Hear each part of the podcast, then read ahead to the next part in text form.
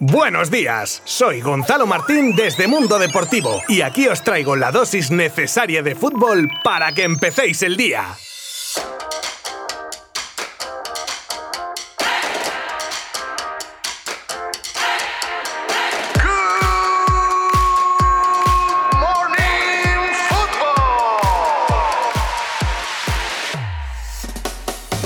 Ayer se jugaban los cuartos de final de Europa League con suerte dispar para los equipos españoles. El Villarreal, que sale de Zagreb con un buen resultado, una victoria siempre lo es, aunque con un marcador corto para lo visto durante el partido. No fue un partido brillante, pero sí efectivo. Y Gerard Moreno, que ya sinceramente se me acaban los calificativos para describir sus actuaciones, provocaba y marcaba el gol de la victoria de penalti en el minuto 44 de la primera mitad. Alcácer pudo ampliar el resultado en la segunda parte, pero finalmente el submarino amarillo se lleva un partido por la mínima, pero con con todo de cara para cerrar su pase a semis la semana que viene. Y la otra cara de la moneda es para el Euro Granada, y esto solo se lo aplico al resultado en sí, que quizá fue un castigo excesivo para lo visto en el terreno de juego. Un equipo local que jugaba un partidazo de esos de irse a dormir con la cabeza bien alta y con el respeto de la gente en el bolsillo. Amén del 0 a 2 final, con goles de Marcus Rashford y Bruno Fernández de penalti casi finalizando el encuentro, un equipo nazarí sin complejos que se olvidaba del nombre del equipo que tenía enfrente y con un gran trabajo hacía sudar la gota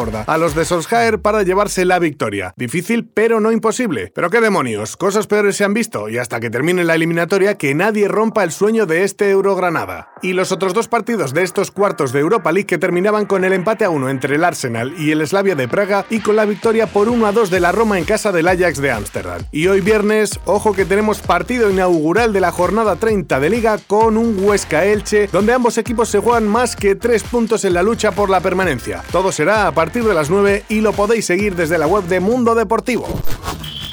En el Madrid, unos llegan y otros se van? Según los compañeros de Deportes 4, Kylian Mbappé ya habría comunicado al Paris Saint-Germain su intención de no renovar un contrato que finaliza en 2022, y eso podría provocar la venta del francés este verano o que se les fuera gratis al año siguiente. Desde el Real Madrid que andan muy atentos a toda esta situación para mover ficha en cuanto tengan la oportunidad de hacerse con Mbappé, que según mucho medio parece casi predestinado a acabar jugando de blanco. A esto se sumaría el rumor de que Zidane estaría pensando seriamente abandonar la disciplina merengue al final de esta temporada. De momento esto se queda en un rumores, rumores. Pero oye, cuando el río suena y el Barça a por Haaland? Ya todos sabemos de la reunión que tuvieron el padre de Haaland y su representante Mino Rayola hace unos días con Joan Laporta para hablar sobre el posible fichaje del delantero. Bueno, y sobre todo para hablar de cifras. Bien, pues de cifras también ha hablado el director deportivo del Dortmund que asegura que los alemanes dejarán de ingresar esta temporada entre 80 y 90 millones de euros por la pandemia. Y aunque los germanos dicen mantenerse firmes con el tema de la venta de Haaland, estos datos sumados a que el Dortmund está quinto en liga y podría peligrar su participación en la Champions el año que viene con la pérdida de el dinero que ello supondría, podría meter presión a la hora de verse obligados a vender a Haaland al final de la temporada. Y el Barcelona, a día de hoy, parece el candidato más firme a hacerse con él.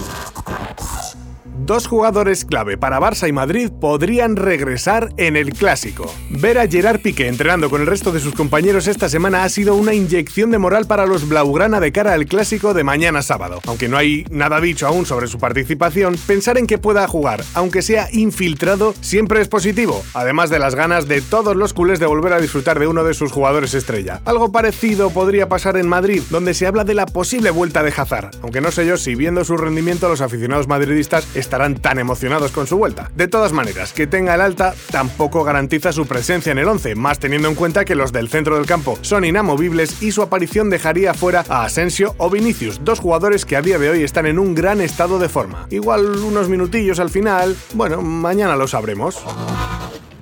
Grisman fue padre ayer y sus tres hijos han nacido el mismo día. No dejo de leer el titular y no dar crédito. A ver, que tengas un segundo hijo, por ejemplo, y coincida con la fecha del nacimiento del primero, pues bueno, dices, joder, qué casualidad más grande. Pero que con el tercero se repita la historia, madre mía, qué control de fechas tiene esta pareja. Porque no me digas, eso ya no es suerte, parece premeditado.